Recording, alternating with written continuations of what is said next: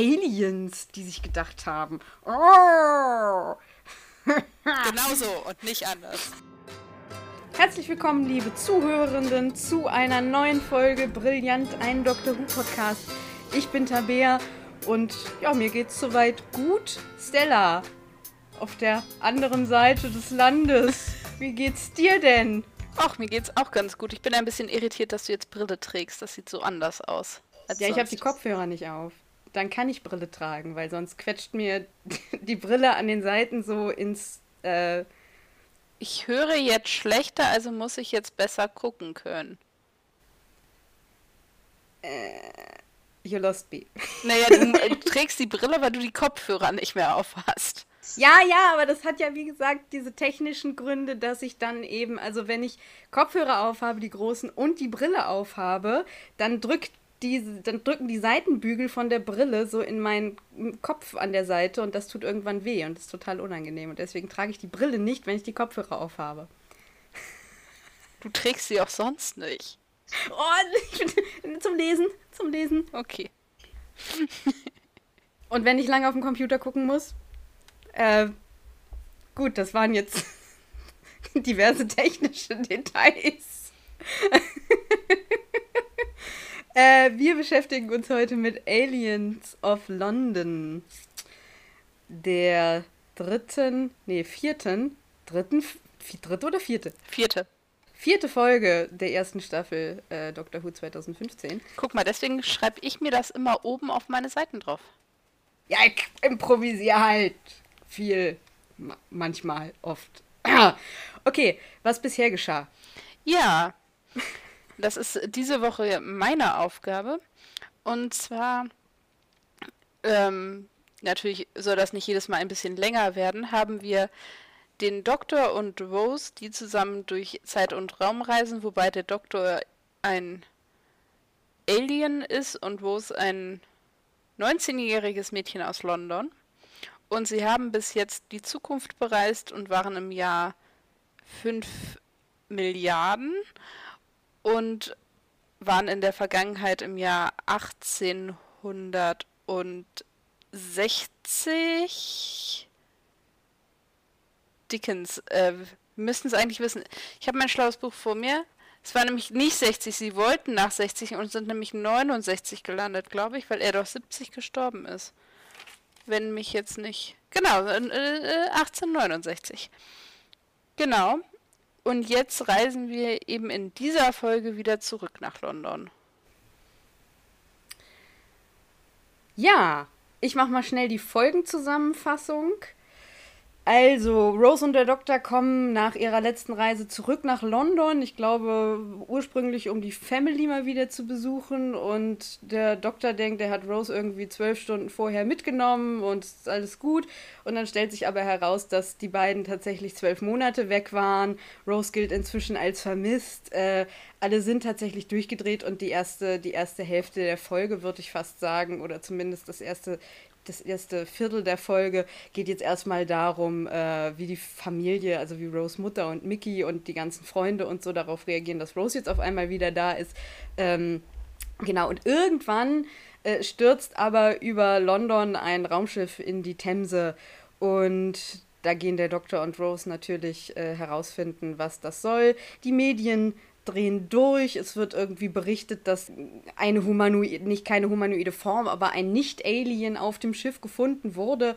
Und ja, dann geht's ab zu äh, Downing Street Nummer 10 und äh, ja, der Doktor findet raus, dass die Erde sehr wohl von Aliens, äh, ja, dass die da sehr wohl mit dem Raumschiff auf die Erde gekommen sind und dass die aber jetzt das die, die Regierung infiltrieren. Das sind nämlich die Slavin, das sind große grüne Aliens, die ja die Körper von Menschen als Bodysuits benutzen und äh, dann damit ihren Weg in die Regierung reinfinden.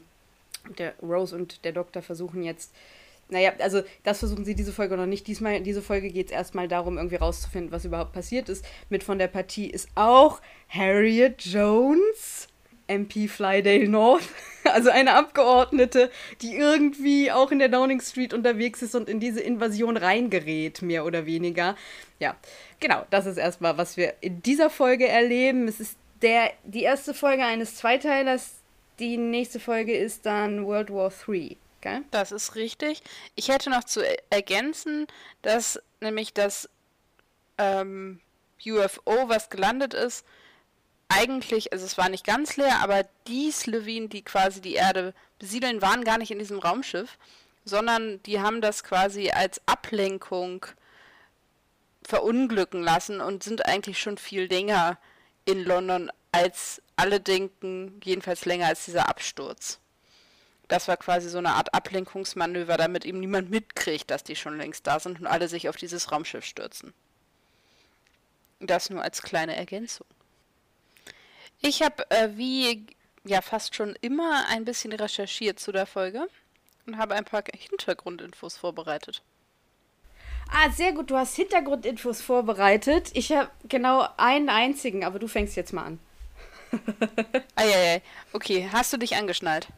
Ja, ich, da, immer. Ich bin immer bereit praktisch. Also wer hat noch nicht, wer will noch mal. Ja. Es ist die erste Folge mit einem Cliffhanger in New Who. Also die Folge endet relativ dramatisch. Auf der einen Seite schwebt eben der Doktor in Lebensgefahr, weil er sich in einem Raum mit den Slevin befindet und auf der anderen Seite ist Rose und oder sind Rose und Harriet Jones bedroht, die eben mit einer anderen dieser Alien-Spezies in einem anderen Raum von Downing Street gefangen sind und da endet die Folge. Und diese, ja, Cliffhanger-Methode haben wir eben bis dahin noch nicht gehabt. Dann werden einige Figuren eingeführt und vorgestellt, die später nochmal wiederkehren. Das ist zum einen äh, Toshiko Sato, die eben dann auch in Torchwood wieder auftaucht. Und es ist tatsächlich nicht nur dieselbe Schauspielerin, sondern auch derselbe Charakter. Das war mir bis dato gar nicht klar. Ja! Das fand ich sehr spannend. Ich dachte, sie hatten einfach festgestellt, ach, die können wir halt in Torchwood irgendwie wieder verwursten. Nein, es soll tatsächlich derselbe Charakter sein. Und ich habe herausgefunden, dass sie eigentlich gar nicht, also sie ist tatsächlich für Torchwood an der Stelle undercover tätig, soll sie jedenfalls sein. Und sie sollte die Obduktion gar nicht machen. Also sie soll den Körper, den sie in dem Raumschiff gefunden haben, obduzieren.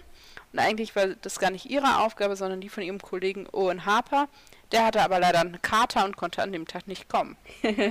ja, Owen halt, gell? ich wollte gerade sagen, ist nicht großartig überraschend. Dann gibt es eben die Slezin, die kommen auch an späterer Stelle nochmal wieder. Das ist eben diese Alien-Spezies, die wir kennenlernen. Und Harriet Jones, MP for Flydale North. Und ich habe dann natürlich erstmal geguckt, ob es Flydale North gibt. Gibt's nicht. Gibt nicht gibt es nicht. es ist ein fiktiver Ort. Ich habe das dann gegoogelt und alles, was ich gekriegt habe, war ganz viel Dr. Who-Kram und dachte so, okay, dann gibt es das halt nicht. Ich dachte, ich könnte jetzt so großartige Dinge erzählen, wie wo das liegt, wie viel Einwohner das hat, warum man da mal hin sollte. Ja, ja es geht nicht. Okay. Dann lernen wir UNIT kennen. United Intelligence Task, United Nations Intelligence Task Force. Und die hat eben bereits in Classic Who eine Rolle gespielt und taucht hier jetzt wieder auf. Dann ist das Bad Wolf Motiv wieder zu sehen, also wie auch in vorherigen Fol Folgen. In dieser wird es allerdings auf die TARDIS gesprüht von einem kleinen Jungen. Da wird aber nicht weiter drüber geredet, sondern das ist da einfach, es merkt auch keiner, dass irgendwas auf die TARDIS gesprüht wurde, sondern das wird halt einfach so akzeptiert. Ja, obwohl das dann ja total das ikonische Motiv wird und diese TARDIS mit diesem Bad Wolf äh, auf Sprayer konnte man dann ja, also kann man immer noch relativ viel als Figur und so kaufen. Ja. Aber in der Folge irgendwie ist es ein ziemlich Schnuppe, witzigerweise. Ja. Dann erfahren wir, wie alt der Doktor ist. Nämlich 900 Jahre. Zu dem Zeitpunkt, ja. Und was ich ganz spannend fand, man sieht ja in diesen, ähm, ja am Anfang der Folge, diese Wanted-Poster, die Jackie für Rose erstellt mhm. hat. Ja, ja. Und das Foto, was auf den Postern ist, ist tatsächlich Billy Piper selber. Das ist eins von ihren privaten Fotos und nicht sie, wie sie Rose spielt. Ach. Also sie ist nicht kostümiert oder so, sondern es ist tatsächlich ein Foto von Billy Piper. Ja. Und dann ähm, wird in der Folge da, darauf aufmerksam gemacht, dass der Prime Minister verschwunden ist und später finden wir raus, dass der ja wahrscheinlich ermordet wurde. Und es sollte klar werden, dass der Prime Minister, über den geredet wird, Tony Blair ist. Und dann haben die sich ganz schlau überlegt, okay, dann nehmen wir halt ein Tony Blair Lookalike. Mhm. Und dann haben die das gemacht und haben dann festgestellt, schade, das wirkt irgendwie nicht. Das hat nicht so geklappt, wie sie sich das überlegt haben. Und anstatt dann eben sich darauf zu fokussieren, sieht man eben den Körper so, also sieht man den Körper zwar aber nicht so, dass man den irgendwie identifizieren könnte oder mhm. das Gefühl hat, da ist ein Wiedererkennungswert. Stattdessen sagt aber Harriet Jones, I'm hardly one of the babes. Und das ist eine Anspielung darauf, dass als Tony Blair ins Kabinett eingezogen ist, er ganz viele weibliche MPs mit ins House of Commons mitgenommen hat. Und die wurden dann Blairs Babes genannt. Ah, also Sexismus auch noch. Super. Naja, nicht von, ich würde jetzt sagen, nicht auf Seiten von Harriet Jones, sondern mehr auf Seiten nee, der Boulevardpresse, nee. als Tony ja, Blair ins Kabinett eingezogen ist. Nee, nee, ich meinte nicht von Seiten Harriet Jones, aber äh, auf jeden Fall, äh, klar, die Medien und die Boulevardpresse haben sich da wieder draufgeschmissen. Und ähm, genau, er, so, und es ist eben deutlich, er soll halt Tony Blair sein und das wird an späterer Stelle in einer anderen Folge auch nochmal tatsächlich gesagt. Mhm. Und ja, in Uh, das hatte ich mir nicht mit aufgeschrieben, ich habe es nur gelesen. Nö, nö, das auch hatte ich nicht. Es ist ja. eine der Cybermen-Folgen, glaube ich. Oh, okay. ist auch Wumpe. Äh, der Doktor nennt Mickey immer mal wieder Ricky. Mhm. Aber es gibt tatsächlich einen Ricky, nämlich in einem Paralleluniversum, den wir später mal kennenlernen. Ja. Was an der Stelle jetzt erstmal eher so wie so ein bisschen ja, ein Witz oder ein Missverständnis oder, oder ein bisschen Unverständnis wirkt. oder so. Genau. Ah. Ist tatsächlich, kann man, wenn man will, eben als Anspielung darauf verstehen. Auch wenn der Doktor das vielleicht gar nicht weiß, aber mm. Foreshadowing oder ähnliches. Ja, Foreshadowing. Und es ist die 700. Doctor Who-Folge insgesamt. Also mit Klassiken. Genau. Ja. Cool. Ja, sonst hätten wir bis jetzt ja schon 699 Folgen Stimmt. produziert. Stimmt, wow. Ja, cool. Wo sind die alle hin? Wie? Unsere 699 Folgen, die wir schon gemacht haben. Oh mein Gott, jemand muss sie geklaut haben. Ja, ich sag's dir. Was auch immer die Person dann damit anfangen will. Aber vielleicht war es gar keine Person. Vielleicht waren es Aliens, die sich gedacht haben. Oh, genau so und nicht anders. Habe ich tatsächlich irgendwie was rausgesucht, was du noch nicht rausgesucht hast? Nee, mich hatte einfach mal interessiert, äh, Downing Street, äh, wie ist denn das da gewesen? Und sie haben natürlich nicht in, äh, in der 10th Downing Street gedreht. Das Exterior haben sie äh, nachgebaut in London. Das ist ein nachgebautes Set. Und das Interieur ist äh, Hensel Castle in Wales. Das sieht auch sehr schön aus von außen. Das kann man bei Wikipedia nachgucken. Ähm, das ist sozusagen das Innenleben von Downing Street Number 10. Ja, das äh, so viel dazu. Das hatte ich beides auch gelesen, aber nicht mit aufgeschrieben. Okay. Ja. Ähm, ich hatte zur Story mir aufgeschrieben, dass wir tatsächlich jetzt eine Geschichte aus drei Perspektiven erleben in dieser Folge. Jedenfalls so wie ich das beim nachher drüber nachdenken nochmal reflektiert habe, dass wir zum einen so ein bisschen das Geschehen um Rose und ihre Familie und sowieso mitkriegen. Dann ja. Das, was quasi in der Politik passiert mit Harriet Jones aus ihrer Perspektive als der Charakter, der einen da irgendwie durchführt und eben halt die Perspektive des Doktors. Ja, und, und roasten, je nachdem, wo sie dann irgendwie ist, das stimmt. Ja, also das erste Mal auch so ein bisschen so drei Storylines nebeneinander im Prinzip, die dann sich entfalten. Ja, äh, ja zwölf Monate statt zwölf Stunden.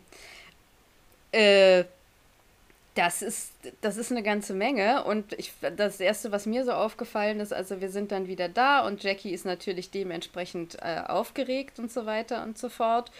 Und bei diesem ersten Gespräch, was sie mit Rose hat, ist tatsächlich ein Polizeibeamter dabei. Also sie hat tatsächlich die Polizei gerufen, um das sozusagen aufzunehmen. Und ich bin mir unsicher, ob die das heute noch so machen würden, darstellen würden, weil heute wäre wahrscheinlich einfach so irgendwie der Doktor, Rose, Jackie und keine Ahnung, aber da war tatsächlich noch irgendwie so ein äh, Polizeibeamter mit im Raum. So nach dem Motto, ja, das ist noch, das ist sehr offiziell hier. naja, vielleicht, also ich hätte, hatte das so verstanden, dass der halt da ist, damit irgendwie, sie hatte ja eh schon eine Vermisstenanzeige und so aufgegeben um das quasi zu beenden, diese mhm. Recherche oder die Suche oder wie auch immer. Ja, ja. Das stimmt.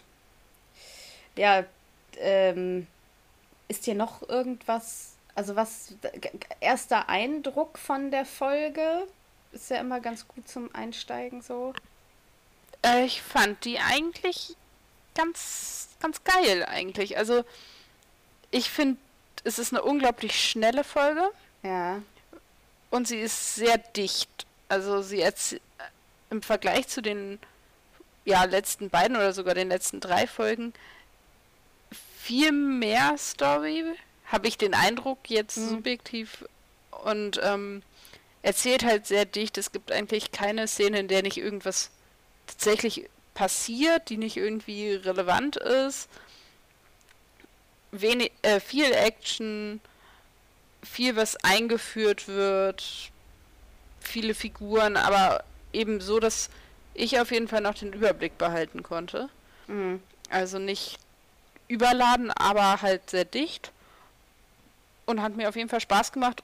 Mir ist mal wieder aufgefallen, dass das Schöne ist, dass ich offensichtlich ein Gehirn habe, was wie so ein Nudelsieb ist. Mhm. Da läuft alles durch. Ich konnte mich an vieles nicht mehr erinnern. Und fand es umso schöner, die eben dann nochmal zu sehen.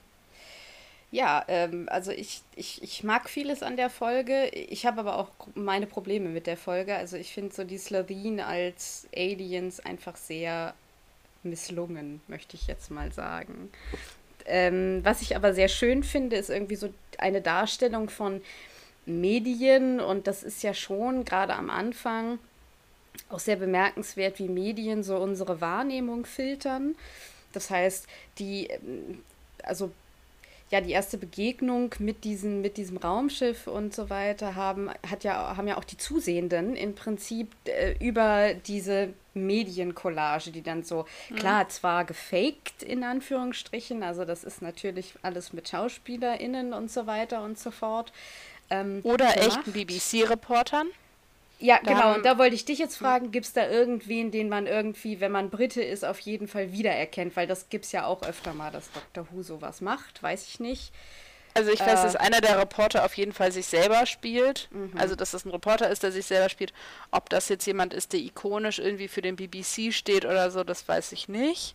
Das ist auch nicht der, der prominent gezeigt wird, sondern einer, der auch Berichterstattung da macht, aber eher an der Seite. Es gibt ja den einen Reporter, den man relativ häufig sieht, der ist es nicht, das ist tatsächlich ein Schauspieler, das ist ein anderer. Und man kennt wohl auch den Typen, der den Kuchen backt. Also der dieses ja, ja. Spaceship-Kuchen backt, den kennt man wohl auch, der spielt auch sich selber. Aber es sind auch beides Namen, die jetzt bei mir nicht irgendwie große Bekanntschaftsgefühle hervorgerufen haben. Das muss aber nichts heißen. Nee, aber das ist ja schon mal irgendwie bemerkenswert, dass die da dann tatsächlich auch Leute haben, die sozusagen sich selbst spielen. Ähm, was halten wir von den Special-Effekten? Ich finde die okay. Also Boah. ich habe mir das mit dem, es gibt auf der DVD, auf der ich das geguckt habe, gibt es tatsächlich ein Special, wo sie zeigen, wie sie den Zusammenprall des Raumschiffs mit Big Ben beziehungsweise mit dem Parliament Tower gemacht haben. Und das war endlich ziemlich beeindruckend, weil die haben das ganze Teil nachgebaut. Also den Abschnitt, den man sieht, also das Zifferblatt mit so ein bisschen oben und unten vom ja. Turm. Und wie die das eben gefilmt haben und dass sie letztendlich es eigentlich spiegelverkehrt gefilmt haben zu dem, wie man sieht. weil sie es im Anschluss nochmal spiegeln mussten. Also, Oh, haben's, ja, ja. also die Spiegelung kommt nicht, kommt halt durch das, wie sie es dann zeigen mussten. ja. Aufgrund der Richtung, mit der das Raumschiff tatsächlich dann auf der Themse landet, glaube ich. Und dann kam das nicht mehr hin mit dem, was sie eigentlich gefilmt hatten. Aber das, finde ich, sieht man zum Beispiel nicht. Also Nee. ich jedenfalls nicht. Ich hatte so einen Moment, als das Raumschiff vorbeigeflogen ist, so über die Köpfe von Rose und dem Doktor weg, wo ich so dachte, äh, es ist, Ja. aber es ist in Ordnung. Es ist in Ordnung. Es ist halt auch ein Raumschiff. Was gar nicht funktioniert, ist, wenn sich die Slathin aus ihrer äh, menschlichen Hülle raus, äh, raus Ja, das stimmt. quetschen. Das ist ziemlich. Aber es Ah. ist halt auch 15 Jahre alt. Ja, ja, ja. Also immer mit dem Hintergedanken, ne? Und das ist, das ist jetzt auch gar nicht irgendwie so von wegen, oh, deswegen kann man es nicht mehr gucken, im Gegenteil. Ähm, aber das ist ja schon irgendwie was, äh, was, worüber ich ganz gerne mal irgendwie so ein bisschen Reminiszenzen ziehe. Ähm, Obwohl es einen Special-Effekt gibt, beziehungsweise eben nicht gibt, der mich massiv gestört hat. Sonst bin ich da eigentlich nicht so. Das ist, wenn. Es gibt eine Szene, wo Rose, Jackie, Mickey und der Doktor in der TARDIS sind. Mhm. Und man guckt durch die TARDIS-Tür, beziehungsweise man sieht die im Hintergrund. Und die kommen eben rein, ich glaube von der Straße oder so. Und die Tür steht auf und hinter der Tür ist es nur schwarz. oh, Und man sieht eben nicht die Gebäude, die da eigentlich stehen müssten. Und es passiert in zwei Einstellungen. Und das hat mich tatsächlich gestört, weil man es wirklich sieht. das ist Sonst mir bin ich nicht, ja nicht so pingelig, ja, aber das ist mir nicht aufgefallen. doch, man, es Ja. ist einfach schwarz und man denkt so, okay, äh, hm, Ja. das ist ein bisschen schade.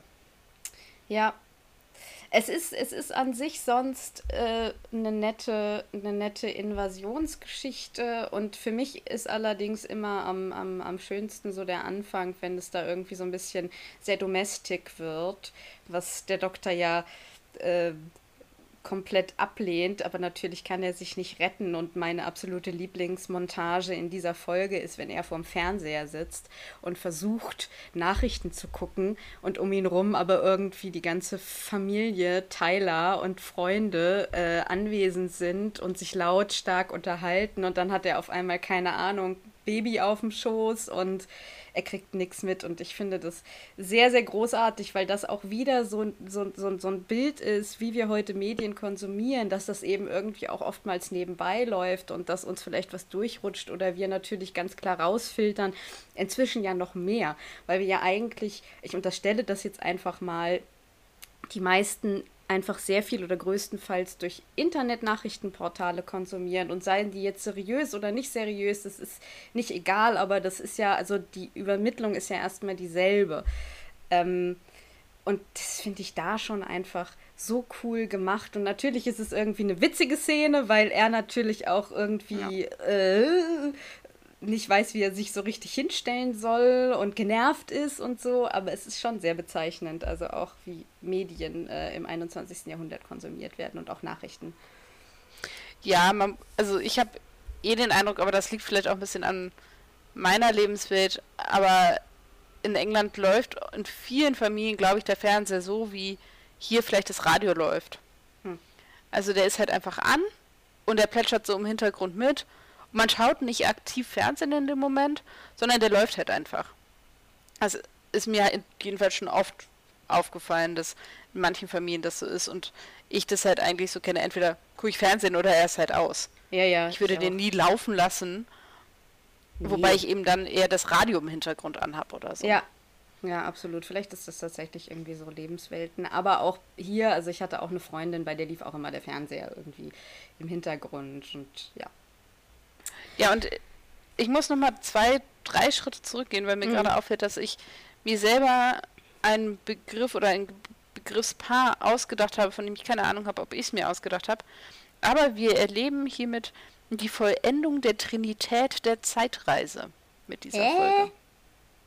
Ja, und zwar fand ich das ganz spannend. Und zwar haben wir in den letzten Folgen die erste Folge jetzt mal ausgeklammert als Pilot quasi.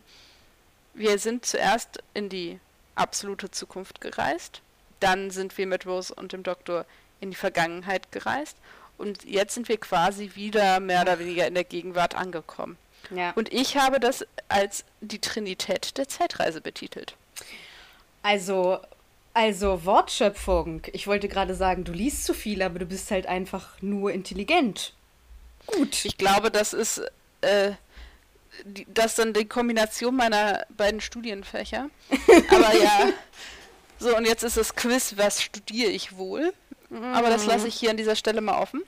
Genau, ich fand das aber. Das könnt ihr uns bitte per Mail schicken, wenn ihr ratet, was Stella studiert. genau. Trinität, und Ausrufezeichen. Trinität der Zeitreise. Gerne genau. über Instagram, E-Mails oder schreibt einfach mal einen Kommentar. Ja.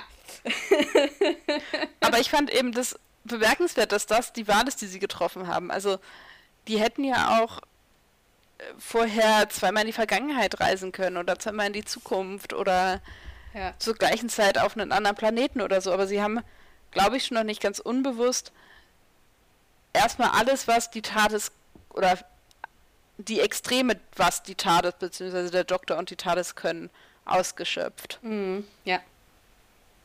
Das fand ich ganz spannend. Das schon, das schon. Äh, wie findest du, ach, naja, ach, lass uns einfach dazu kommen. Können wir bitte mal kurz, also, weil ich würde jetzt erstmal ganz kurz, bevor wir zu den Figuren kommen, können wir mal bitte über Aber ich die... bin auch noch nicht fertig mit der Story. Okay, gut. Können wir mal bitte über die Aliens reden, ganz kurz? Oder willst du das, nachdem du noch dein, äh, das, was du noch hast, wo passt es besser? Ich hätte das bei den Figuren mit. Okay, gut. Dann machen wir das mit den Figuren rein, ja. Ähm, ich fand also ich fand diese ganze Domestic-Nummer auch sehr schön. Ähm, kann ich dir nur zustimmen. Also auch, dass man überhaupt mitkriegt, was passiert eigentlich mit den Menschen, die in Anführungsstrichen jetzt zurückbleiben. Hm. Weil da geht es ja trotzdem weiter. Und dass das thematisiert wird und dass Mickey des Mordes beschuldigt wurde und all Boah. solche Geschichten. Das ist nochmal eine ganz andere Kiste. Das, das muss ich, ja, das wird gleich bei Figuren nochmal, was der so alles irgendwie durchgemacht hat. So, der tut mir diese Folge leid. Und ja. also, und, und ich bin kein riesen Mickey-Fan, muss ich, äh, habe ich glaube ich auch schon mal gesagt, aber der ist diese Folge echt gebeutelt und nicht nur diese ja. Folge, glaube ich. Also, ja. Ja, und ähm, was ich, welche Sequenz ich ein bisschen problematisch fand, ich weiß auch nicht, oder die mich ein bisschen genervt hat, war tatsächlich die das erste Mal im Krankenhaus, wo der Doktor mit der TARDIS in dieses Krankenhaus reist und eben dieses Schwein findet und überhaupt, weil ja. zum einen sagt er erst, nein, wir können da nicht hin und es geht nicht und ich nehme die TARDIS nicht ins Krankenhaus und dann macht er es einfach. Ja. Da war ich ja schon angenervt, wo ich dachte, hä? Erst sagst du so, wo es ist nicht und dann machst du es trotzdem ohne erkennbaren Grund, warum du sie nicht mehr hättest mitnehmen können. Ja, ja, ja. Also wenn er sie, sie angelogen hätte, weil er das Gefühl, das ist zu gefährlich und das wird irgendwie gesagt, dann sagt man, okay, mm -mm, ja. dann versteht man es wenigstens. Aber er sagt halt, ja, ich kann es nicht riskieren, nochmal woanders zu landen, als ich will, also mache ich es nicht und mach es dann doch und es klappt. Also das fand ich schon mal nervig. Und dann, richtig geil, er geht in diesen Raum mit diesen Soldaten und alle hören auf ihn.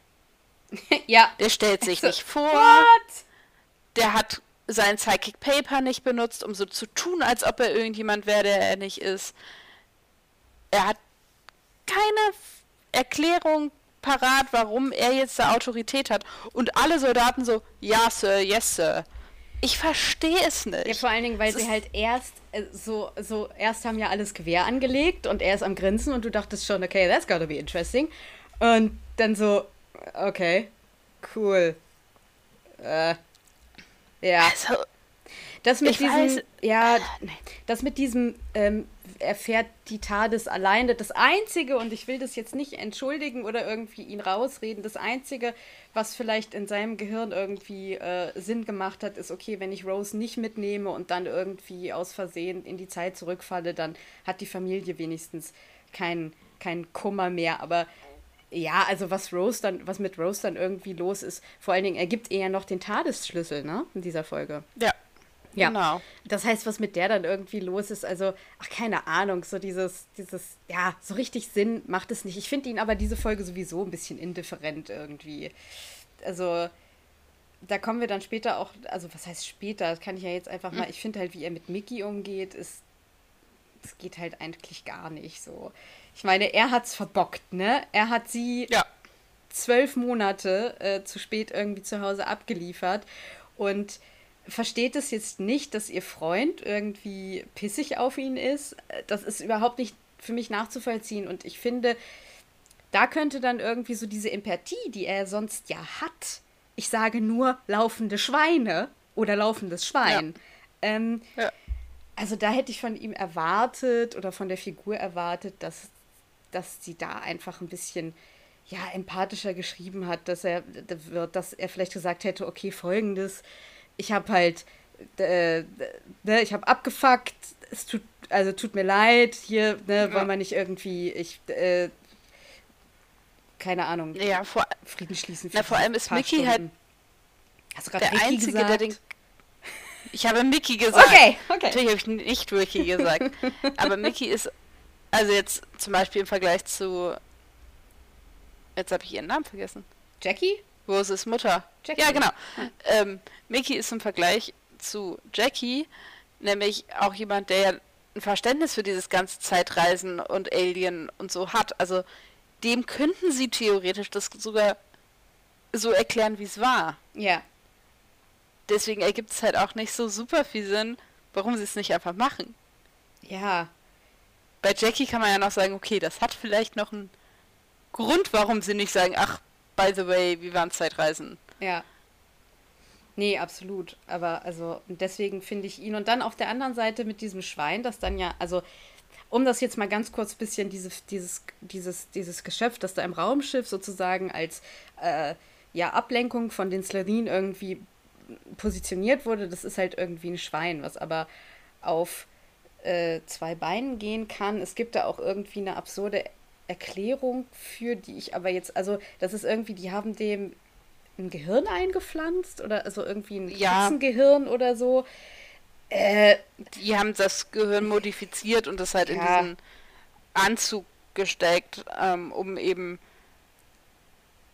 Keine so Ahnung. zu tun, als wäre ja. das ein Alien. Ich fand es eigentlich ganz nett, diese Idee, dass die das selber faken. Ja. Das fand ich irgendwie ganz pfiffig, weil das mal was anderes ist als halt die klassische Alien-Invasion. Ja. Und dann rennt das eben, also dann ist das da auf dem Sektionstisch und dann wacht es aber auf und rennt weg, direkt diesen Militärs in die Arme und dann wird das von den Militärs erschossen. Und der Doktor ist super sauer und, und trauert irgendwie um dieses Schwein, weil das Schwein halt natürlich nur Angst hatte, was auch völlig, also da finde ich die emotionale Reaktion komplett, bin ich voll auf seiner Seite. Ich fand das halt auch ja. scheiße. Äh, Klar, da kann man sich die Frage stellen, wie täte ich reagieren als Soldat, wenn irgendwie ein Schwein auf zwei Beinen auf mich zurennen würde in diesem Outfit, aber das ist nochmal eine ganz andere Sache aus Sicht des, der Zuschauenden. Ähm, ist es komplett logisch, dass man nicht schießen würde und das ist halt das Entscheidende, ja, ja? so. Äh, also da kann ich ihn voll nachvollziehen und dann ist er auf der anderen Seite aber irgendwie so ein richtiges Arschloch. Ja, ja ich fand aber, jetzt wo wir da gerade sind, wie süß ist dieses Schwein bitte? Ja, das ist schon ziemlich süß. Also ist, halt ist echt so tragisch, niedlich. dass das einfach abgeknallt wird, finde ich. Hat schon ein bisschen das, das ist so niedlich, wie es da langläuft. So, es ist ah, toll. Ja, aber das hat dann, also für mich hat das dann auch so was Makaberes und das macht es schon wieder weniger süß, weil ich halt weiß, was damit passiert. Und dann denke ich mir so, oh fuck, das ist echt wie dieser Weg zur Schlachtbank und da kommt dann wieder mein Vegetarier raus, der dann irgendwie das nicht so richtig gut abkann. Also ich bin jetzt wirklich niemand, der da pingelig ist und ich kann das auch sehen und so, aber ich kriege da schon eher so ein makaberes Gefühl. Aber das Schwein ist schon ziemlich süß. Auch so in diesem, das hat doch so einen viktorianischen Dress an, gell? Es ist mega süß. Ja, es ist halt ich find's toll. Oh. Ich habe überlegt, ob ich das Schwein als meine Lieblingsfigur aufliste und dann dachte ich, ah, vielleicht nicht, aber es ist, hatte Chancen. Um. Sonst habe ich tatsächlich zur, doch zur Story, was ich noch gefunden habe oder so gedacht habe, ist Unit, also Jackie ruft dann ja diese Hotline an, hm. nachdem sie eben erfährt, dass der Doktor wahrscheinlich ein Alien ist und in der TARDIS war und damit doch minimal überfordert ist. Ja. Und dann ist eben der Code, den Unit hat für den Doktor, Code 9. Aha. Und das fand ich ganz witzig. So, ist das Absicht oder ist das Zufall, dass eben die Codenummer mit der Inkarnationsnummer des Doktors übereinstimmt? Weiß ich, ich nicht. Ich mir vorstellen, dass das extra gewesen ist. Mit Inkarnationsnummer ja, und allem Drums und Drans. Ja. Hast du noch was zur Geschichte? Nö, soweit erstmal nicht. Okay. Dann. Wer ist denn deine Lieblingsfigur? Ähm. Harriet Jones. MP Flydale North. Ich finde ja. die so unfassbar großartig. Ich meine, sie wird ja auch ja. eine super ikonische Figur, gerade irgendwie für die Russell T. Davies-Ära. Aber insgesamt Doctor Who finde ich immer noch tatsächlich eine der ähm, besten Nebenfiguren. Und ich rede jetzt nicht von irgendwelchen Companions oder Doktoren oder größeren Nebenfiguren. Aber also die ist erstmal witzig. Klar, es ist ein Running Gag, ne, dass sie sich immer wieder irgendwie, das wird ja ikonisch auch, dass sie sich irgendwie immer ausweist so und das auch immer sagt. Und dann irgendwann sagen ja alle immer nur noch, ja, wir wissen, wer sie sind oder ja, wir wissen, wer du bist. Klar, das ist witzig, aber ich finde sie auch einfach, also sie ist eine ältere Frau, die super hartnäckig ist also die wirklich bereit ist, für das einzustehen, was sie wichtig findet, was ja zugegebenermaßen in dieser vermeintlichen äh, Invasionssituation irgendwie ein bisschen lächerlich ist. Ich weiß nicht, es geht dann ja irgendwie, sie hat ja irgendwie so ein Proposal für Cottage Hospitals geschrieben, weiß ich nicht genau, das genau, wahrscheinlich ja. äh, genauso. Was? Ja, äh, ich stimme dir nur zu. Achso, äh, was jetzt natürlich äh, möglich, also was jetzt natürlich klar in der Situation irgendwie nicht wichtig ist, aber sie ist trotz dieser Situation so hartnäckig, dass sie irgendwie die ganze Zeit da wartet und auch irgendwie nicht, nicht abschreckt, da reinzukommen in diesen Raum, in diesem Raum und irgendwie ihre fünf Minuten eine Zeit zu kriegen.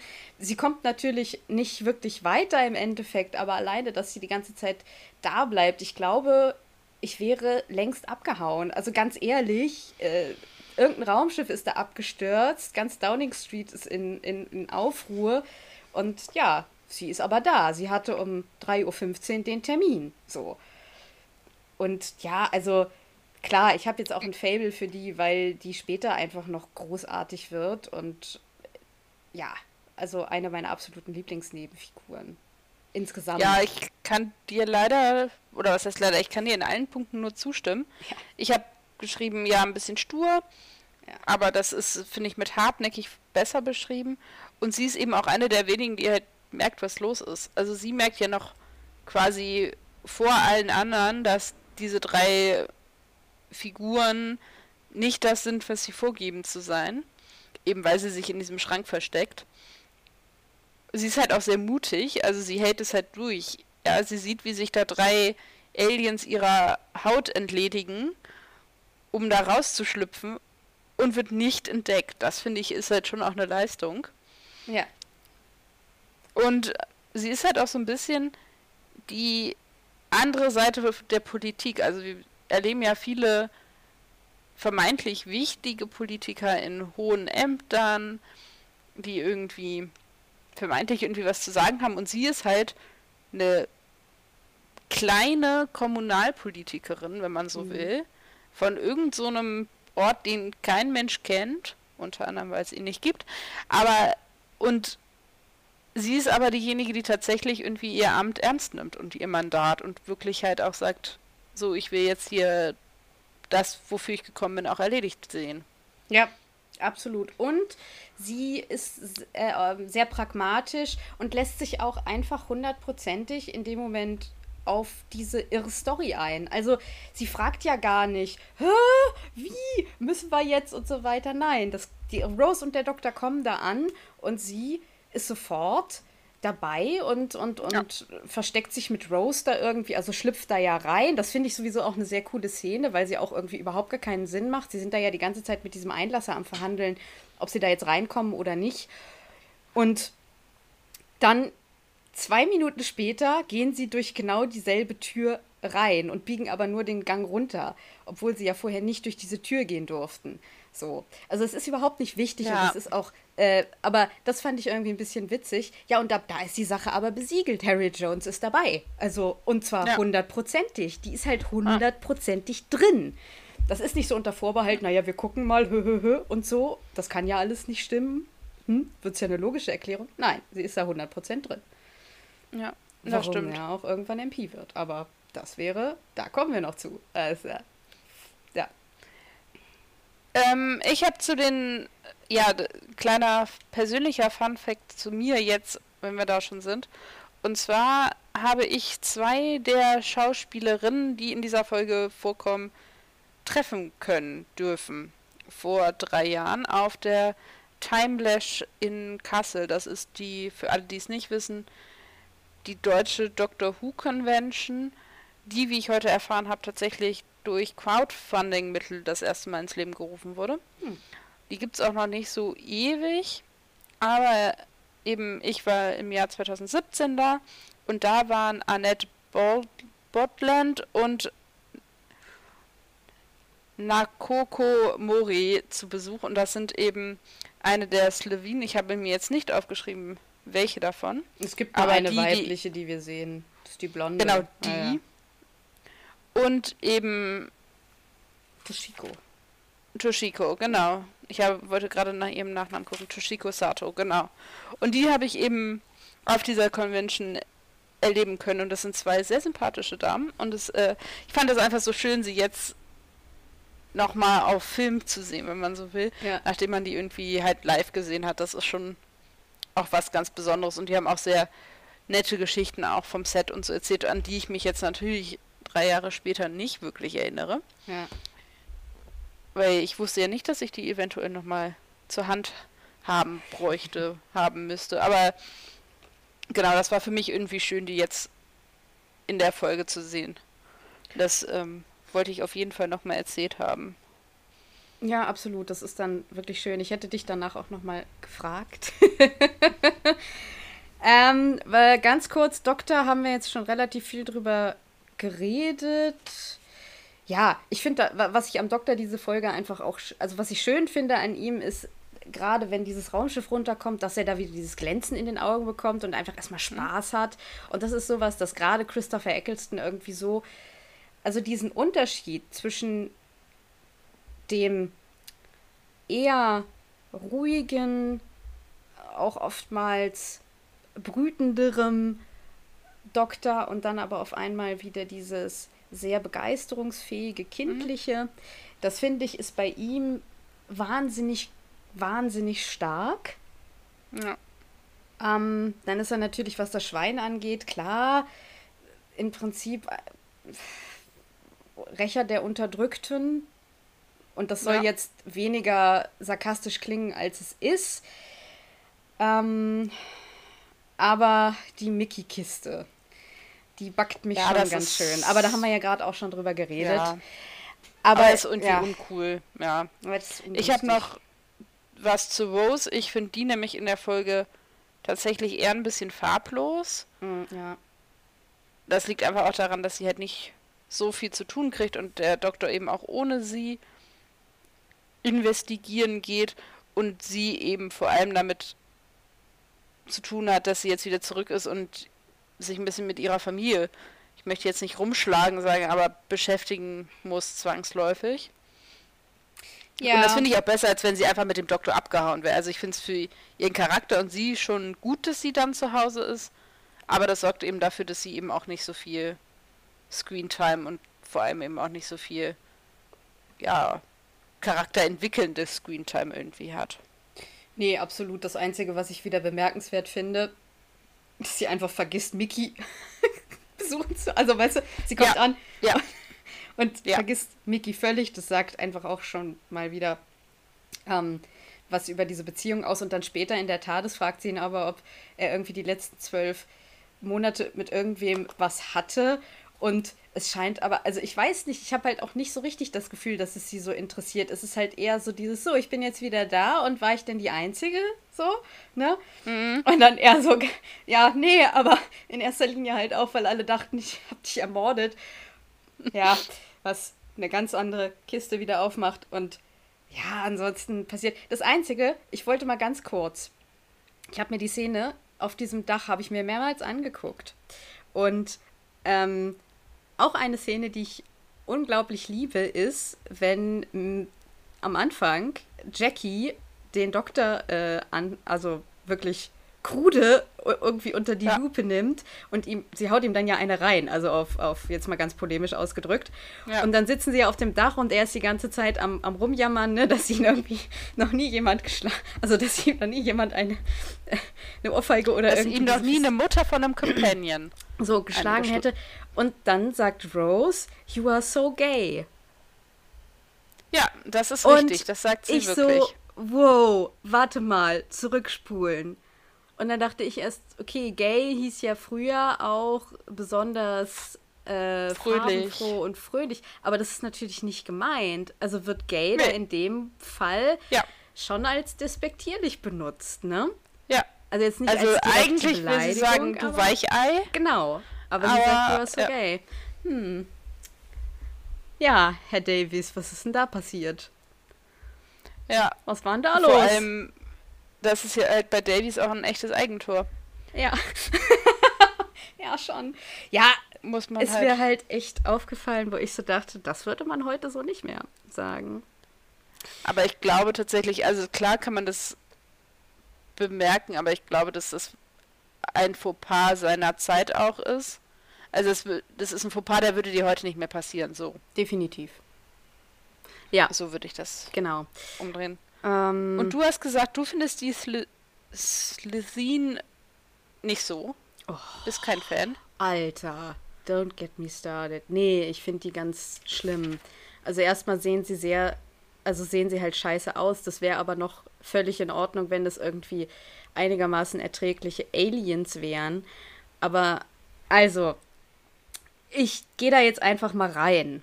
Es wird kein Rant. Ich finde die halt großartig, deswegen nee, bin ich sehr gespannt.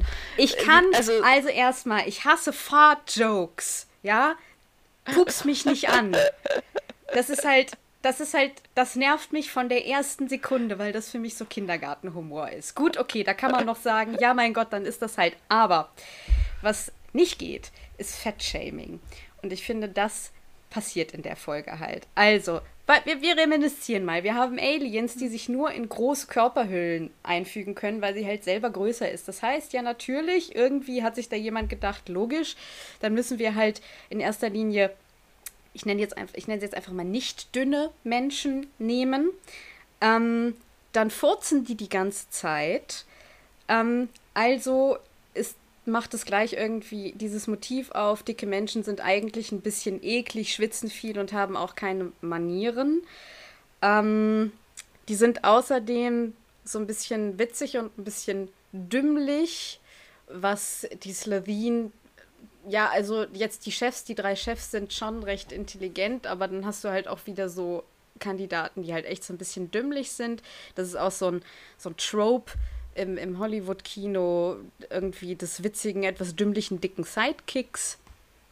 Ähm, und dann auf der anderen Seite hast du aber irgendwie so diese Assoziation Übergewicht und, und böse Aliens, das heißt das monströse Fett.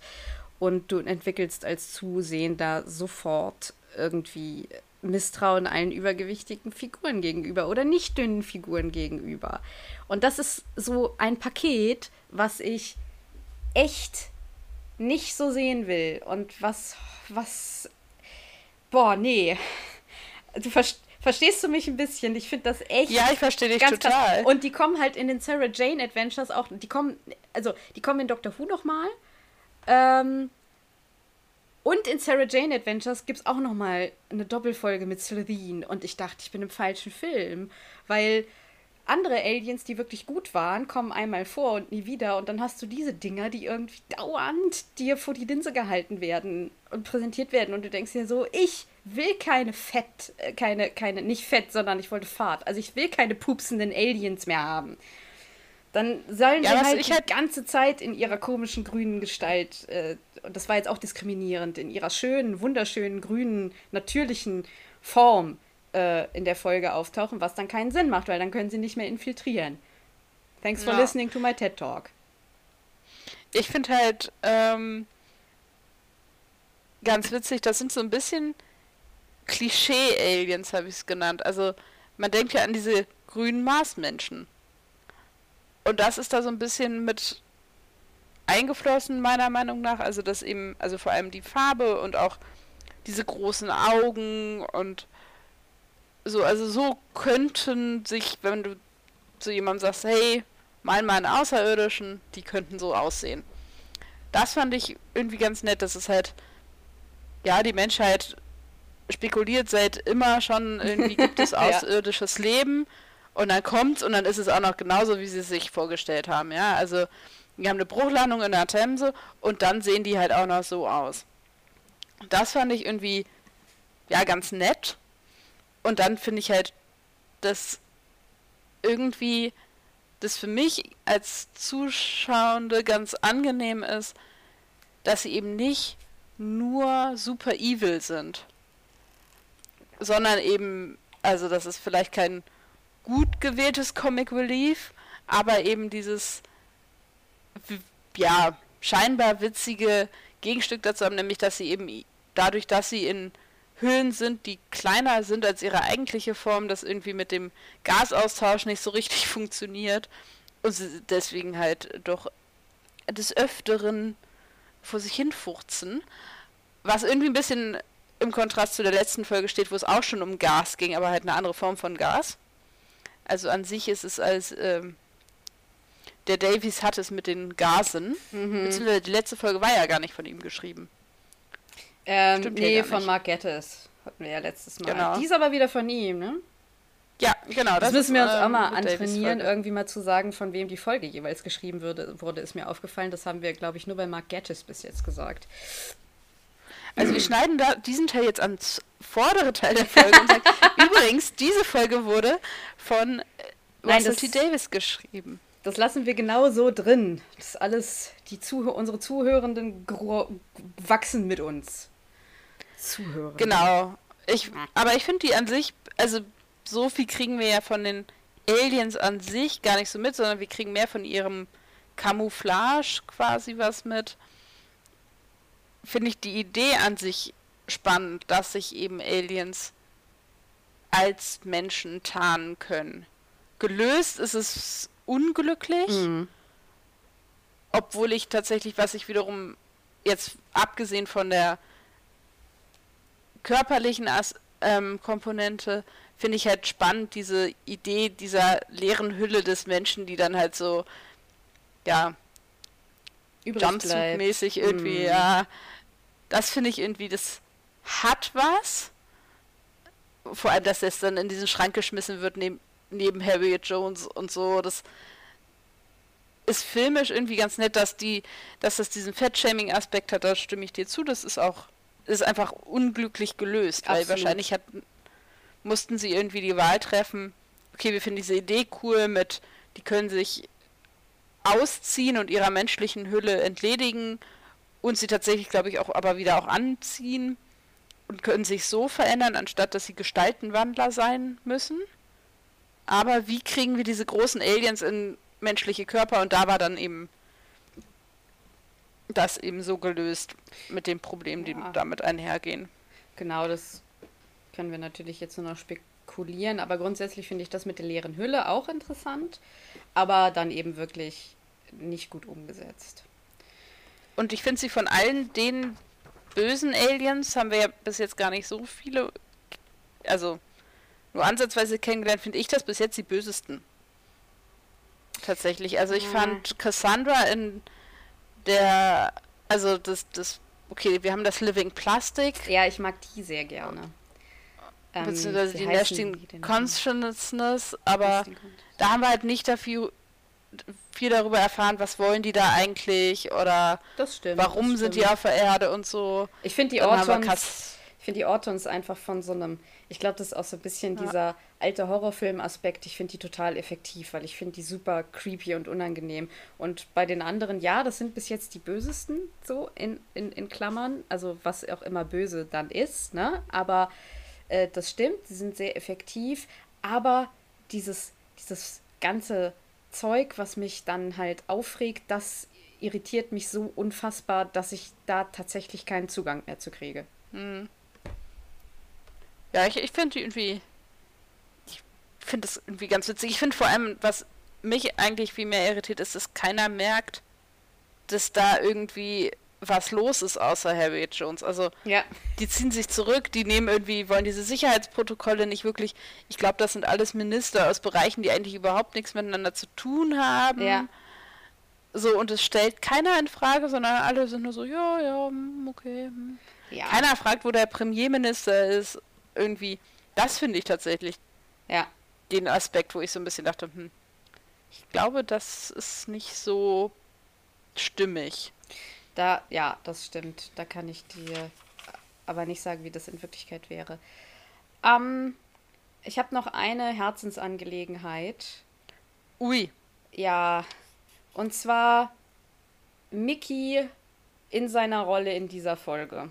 Und jetzt mal abgesehen davon, dass der halt echt leiden muss, diese Folge unter dem Doktor, finde ich, dass das gerade jetzt auch wieder total aktuell ist. Wir haben hier irgendwie einen nicht weißen jungen Mann, der, ähm, also Rose ist ja dann verschwunden, der halt des Mordes verdächtigt wird. Und dann hast du eben diese, dieser Ablauf von dir inzwischen irgendwie so bekannten Motiven. Das heißt, er wird dauernd irgendwie befragt, was auch irgendwie verständlich ist. Sie kommen nicht so richtig zu einem Schluss. Dann gibt es eine Szene, in der die ja von der Polizei weglaufen. Also ich weiß gar nicht mehr genau in welchem Zusammenhang, aber die Polizei kommt ähm, in diese, in diese, in diese, äh, in diese, in diesen Bereich, wo Rose, wo diese, wo die wohnt. Und dann laufen die weg. Und wenn Mickey vor der Polizei wegläuft, ist das ein Bild, was heute, glaube ich, ein ganz anderes Gefühl bei Zuschauenden auslöst als noch vor ein paar Jahren weil wir mhm. jetzt halt gerade wieder diese ganze ähm, Polizeigewalt gegenüber Nicht-Weißer haben. Und ich weiß, das ist ein Thema, wo ich sehr viel drauf zurückkomme, aber das ist einfach so präsent für mich inzwischen, dass mir das einfach immer wieder ähm, entgegenspringt. Und dann wird er eben auch noch vom Doktor belächelt und seine Freundin schert sich irgendwie auch nicht mehr so richtig um mhm. ihn. Und da frage ich mich schon, wie würde man Mickey heute inszenieren als Figur? Weil grundsätzlich ist ja die Figur, also die Figur ist keine schlechte Figur. Die hat einen bestimmten ja. Job und den macht sie. Der soll halt auch manchmal nerven und der soll halt auch keine gute Beziehung zu Rose haben. Das ist ja alles Sinn und Zweck der Sache. Ne? Das ist ja und das macht er wiederum sehr gut. Er hat sehr gut eine schlechte Beziehung zu ihr. Das ist richtig, aber diese Folge fällt mir dann doch auf, dass da einige, ja, also sehr prägnante Bilder und auch Motive von Polizeigewalt gegen Nicht-Weiße irgendwie wahrscheinlich, ich glaube, eher automatisch oder gar nicht mit Absicht da reingesetzt werden. Mhm. Und man kann das ja auch so gucken, als Hinweis darauf. Ne? Also wenn ich mir die Folge heute ja. ansehe, dann kann ich ja Ich würde es auch als ja? Kritik lesen. Ja. Aber er begründet das ja selber damit, dass er sagt, weil sie sagt, hä, wieso? Und er so, naja, ich bin halt dein Freund. Ja, das stimmt auch. Ich bin halt der Erste, den sie verdächtigen. Ja, das stimmt ja auch. Also das ist ja auch noch eine Sache, die man ja dann immer hat, dass der Freund als erstes verdächtigt wird und ich bin, also da kann ich mich gar nicht zu äußern, weil äh, da hat die Polizei ihre Statistiken und das wird stimmen. Ähm, und im Zweifel für den Angeklagten und alles so weiter. Also da begebe ich mich jetzt nicht auf das Eis, aber ne, so dieser ganze Werdegang in diesem Jahr und dann dieses Bild, wenn er da von der Polizei oder vor der Polizei flüchtet. Ja, mein nächster Gedanke, ich habe ein flaues Gefühl im Magen bekommen. Mein nächster Gedanke war, wenn die den sich packen, dann, ja, weiß ich nicht. Obwohl wir nicht in Amerika sind. Und ich auch. Aber erschossen haben sie ja letztendlich dann das Schwein im Anzug. Ja, genau. Und das, ja, das ist dann auch wieder so eine Andersartigkeit, die natürlich äh, damit verbunden wird. Das heißt, er wäre ein Mensch auf ihn zugerannt, hätte er dann auch geschossen. Man weiß es nicht. Ich glaube in der Situation tatsächlich schon, weil die extrem unter Spannung waren. Ja. Und vor allem sich sehr bedroht haben von etwas vermeintlich Fremden. Also ich glaube schon, dass es ein Mensch hätte sein müssen, der irgendwie alienhafte Züge hatte, aber das war ja durch die Geschichte auch schon impliziert. Also alle wussten ja, dass das, was sie gefunden haben, außerirdisch ist. Ja. Das war ja die Prämisse des Ganzen. Ja. Also und ich da wäre ja niemand halt rausgelaufen, der komplett humanoid gewesen wäre, weil das ja in der Geschichte nicht so angelegt war. Genau. Und ich frage mich halt, warum Mickey nach dem ganzen Ding nicht gesagt hat, alles klar, ich bin raus. Weil ich hätte gesagt, alles klar, ich bin raus. An der Stelle. Naja, aber er wurde ja auch als eine Figur etabliert, die ihre Routine mag, die ja. ähm, ihre Rituale und eine gewisse Form von Bequemlichkeit und Alltag auch genießt und gerne hat. Deswegen finde ich das für Mickey an sich schon konsistent, dass er bleibt und nicht meinetwegen wegzieht oder seine sozialen Kreise so enorm ändert, dass er eben nicht mehr auftaucht oder so, sondern so wie er bis jetzt geschrieben ist, finde ich das schon auch sinnvoll, dass ja, er noch da ist, weil er wahrscheinlich auch hofft, dass sie weg äh, wiederkommt. Und wenn er wegzieht, dann ist die Chance relativ gering, dass er sie jemals wieder sieht. Stimmt, da hast du absolut recht. Ähm, dann bin ich tatsächlich auch, also an dieser Stelle wirklich zu Ende. Kann man noch was zu Jackie sagen? Die ist für mich Och, in der Folge 100% bleibt, nachvollziehbar. So. Genau. Ja. Die bleibt so, wie sie, wie all das, was wir schon zu ihr in der ersten Folge gesagt haben, würde ich sagen. Ja. Da ist eigentlich wenig hinzuzufügen. Sie ist weiter konsistent in der gleichen Rolle und die auch verständlich und stringent. Ja, würde ich auch sagen. Ja, ich habe mich kurz gefragt, ob man, ob man sehr sauer auf sie sein kann, weil sie irgendwie den Doktor äh, ja im Prinzip anschwärzt, aber ich habe mich dazu entschieden, ich glaube, ich hätte, also ganz ehrlich, in ihrer Situation wahrscheinlich ähnlich äh, reagiert. Ja. Ich fand es auf jeden Fall nachvollziehbar, ob man es jetzt gut oder schlecht heißen will, sei dahingestellt, aber ich finde es nachvollziehbar. Absolut. Äh, was hast du denn mitgenommen aus der Folge? Ich habe tatsächlich mitgenommen, dass das Leben der anderen Menschen weitergeht, auch wenn man das selber gar nicht wahrnimmt. Und es hier halt in einem extremen Beispiel gezeigt wurde.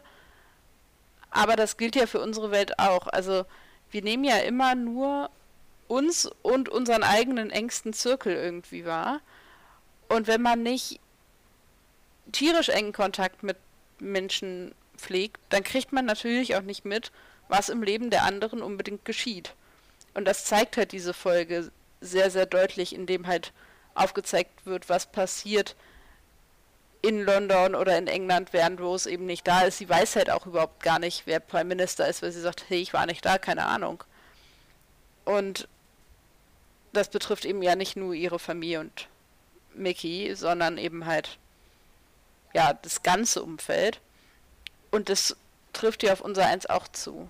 Und das habe ich so ein bisschen die Parallele, also dass man nicht vergessen darf, auch wenn man nur das eigene Leben wahrnimmt und immer in dem eigenen Zirkel quasi rotiert, dass es ja anderen Menschen ganz genauso geht. Und dass man das eben nicht vergessen sollte, dass auch bei anderen Menschen Dinge passieren und dass die auch nicht immer ein Gefühl dafür haben, was bei dir gerade irgendwie los ist, genauso wie eben umgekehrt. Ja, ich habe tatsächlich sowas das, ähnliches. Ja. Ich habe halt dieses, äh, diese Frage der Hinterbliebenen und ja. eigentlich ganz ähnlich, was du auch hast, nur dass ich gleich weiter natürlich an Hinterbliebene nach irgendwie Suiziden und so gedacht habe oder nach Verschwinden. Also dass auf, also dass natürlich die Welt dreht sich weiter äh, und das Leben anderer geht auch äh, außerhalb deines Zirkels weiter, das passt ja dazu, aber eben auch dieses, äh, ja, dieses Leid der Hinterbliebenen durch was auch immer. Das ist, glaube ja. ich, etwas, was wir relativ, also was, was man einfach für sich selbst auch gut im Hinterkopf haben kann. Ja, und äh, wie wir äh, dann zu einem ganz anderen Thema, wie wir eben Medien äh, irgendwie betrachten und, und konsumieren und so weiter und so fort. Das ist halt das kleinere Ding, aber ja, das so bei mir.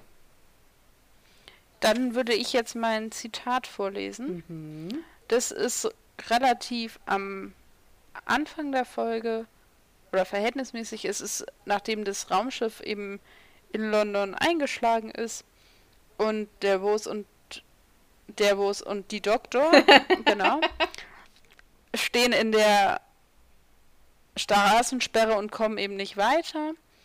Und dann sagt Rose, Did you know this was going to happen? Nope. Did you recognize the ship? Nope. Do you know why it crashed? Nope. I'm so glad I've got you. Und dann sagt der Doktor, I bet you are. This is what I travel for, to see history happening right in front of us. Und ich fand, das hat einfach Dr. Who ganz gut zusammengefasst. Definitiv. Auf jeden Fall. Das ist ein sehr schönes Zitat. Ähm, mein Zitat ist heute wieder eher so ein bisschen auf der Comedy-Seite. Ähm, ich habe nämlich genau die Szene, von der ich schon geredet habe, als Jackie dem Doktor sozusagen äh, eine, eine, eine verpasst. Äh, direkt davor sagt sie nämlich, beziehungsweise schreit sie ihn an, How old are you? 45. Uh, what you find here on the internet. So online and pretend you are a doctor. Und dann sagt der Doktor, I am a doctor. Und Jackie sagt, prove it, stitch this mate. Und dann haut sie ihm halt eine rein. das finde ich halt, ja, einmal für Jackie. Hier, hands up. Und ich finde übrigens dabei, by the way, also körperliche Gewalt ist immer etwas, was ich äh, nicht gut finde. Und ich finde es jetzt auch nicht wahnsinnig großartig, dass sie äh, ihm eine reinhaut. Äh, nur mal äh, kurz dazu. Aber ich finde das situationskomikmäßig halt einfach schon eine witzige Sache. Außerdem auch verständlich. Ja, gut, aber körperliche Gewalt ist halt etwas, das sollte man wahrscheinlich, ne, so, du verstehst, worauf ich hinaus will, weil sonst kommen wieder alle und sagen, ach so, wenn Frauen Männer schlagen, ist das okay. Nein, es ist auch nicht okay. Aber ne, in dem Zusammenhang einfach mit dem Comedy, unter dem Comedy-Aspekt und äh, er ist auch, er trägt keinen weiteren Schaden davon, er muss sich nicht äh, abstitchen oder so. Äh, folgendes, äh, Quizfrage. Hast du was? Ja. Oh, okay. Dann überlege ich mir jetzt aber ganz schnell was. Musst du auch nicht. Wir können es auch bei, da wir schon relativ wir sind schon viel auch erzählt viel. haben, können wir auch heute bei einer Frage bleiben. Okay, weil ich habe mir ist Vielleicht echt einfach keine eingefallen. Ich habe die Folge geguckt und ich wusste halt echt hinterher nicht so richtig, weil ich hatte eine Ahnung, was du mich möglicherweise fragst. Also frag mich mal, vielleicht, wenn du nicht das fragst, was ich mir denke, was du mich möglicherweise fragst. Okay, das heißt, du bist unter Umständen vorbereitet. Unter Umständen bin ich vorbereitet, ja. Was würdest du deiner Familie erzählen, oh! wenn du nach zwölf Monaten statt zwölf Stunden Zeitreise nach Hause kommst? There goes my. Uh, da, da geht meine Vorbereitung dahin. Ähm, oh Gott, das ist, glaube ich, wahnsinnig schwer zu beantworten.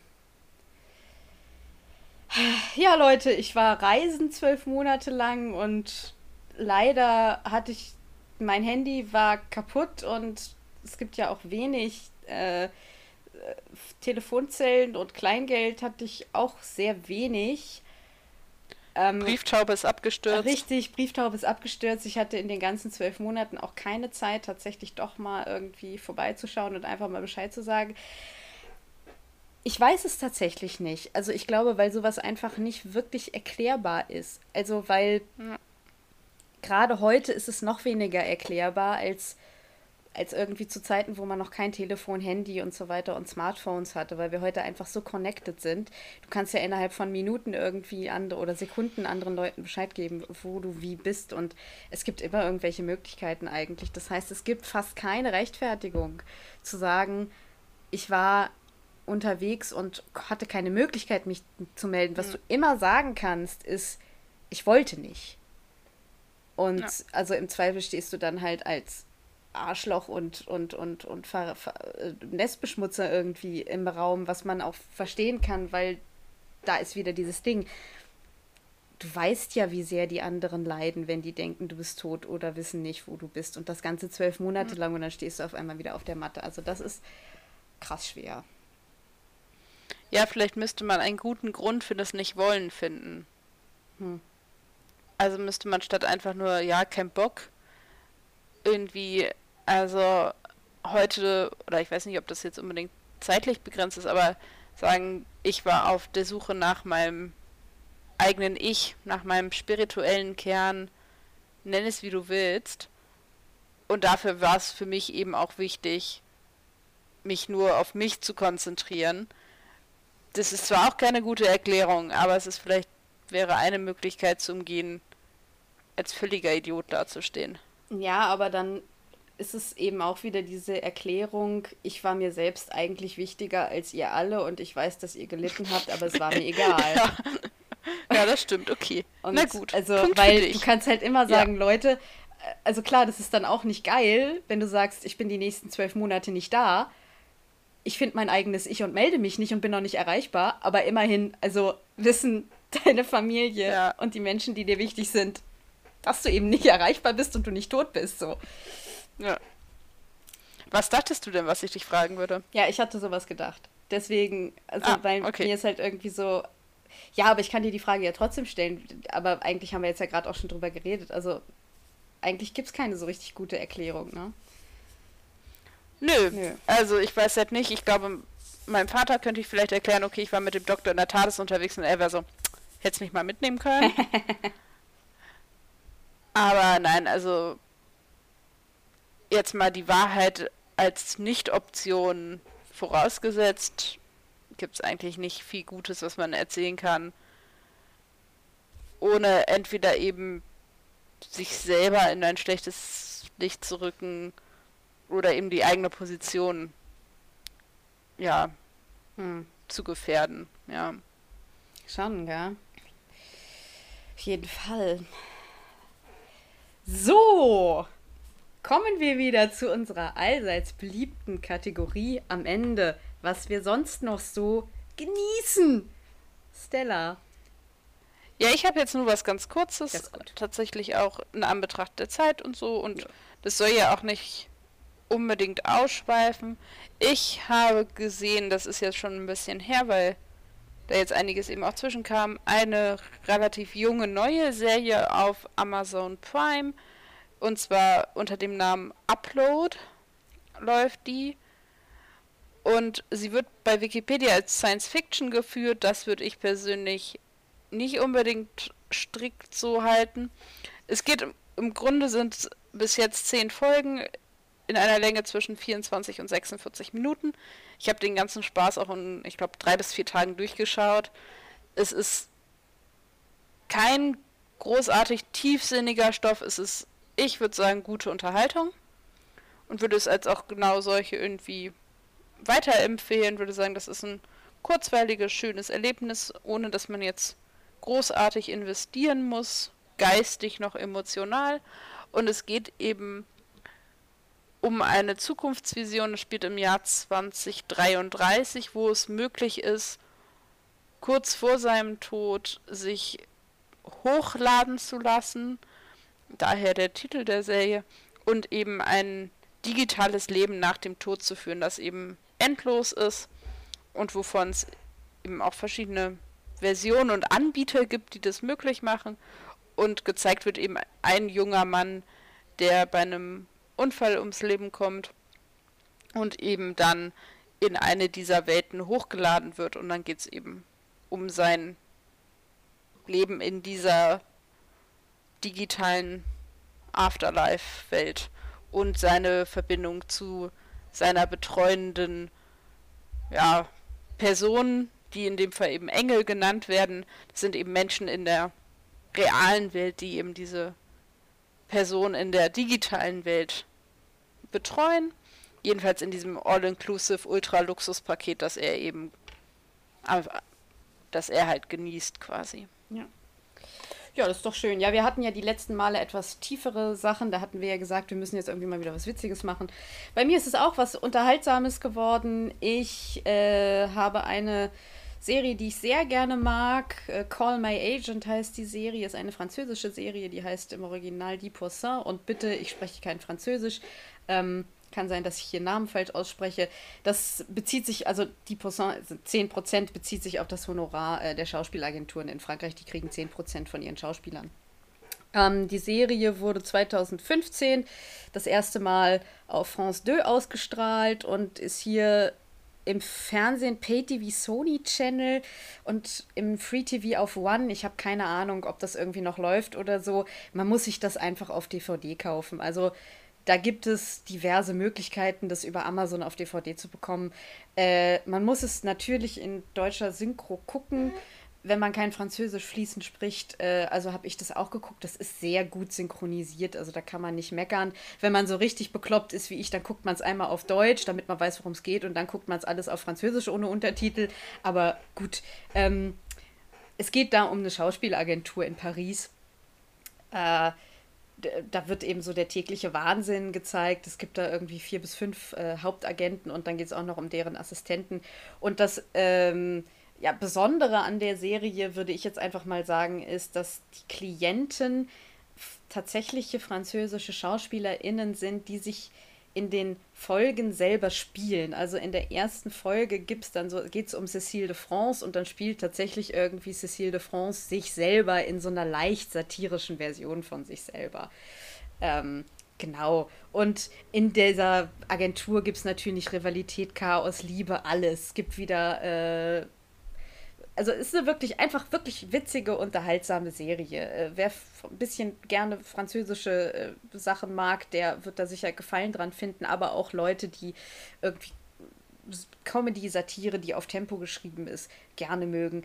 Ich liebe die sehr. Ich kann das nur empfehlen. Die ist von äh, Dominique Besnard der hatte sozusagen die Idee, der war halt auch mal Casting-Direktor und dann hat das aber Fanny Herrero kreiert, die ist Drehbuchautorin und da gibt es bis jetzt drei Staffeln. Die vierte sollte eigentlich dieses Jahr in Frankreich kommen. Das ist dann die letzte, wie das jetzt durch Corona sich möglicherweise nach hinten verschoben hat, kann ich jetzt nicht genau sagen. Aber wie gesagt, an dieser Stelle wirklich einfach was Witziges.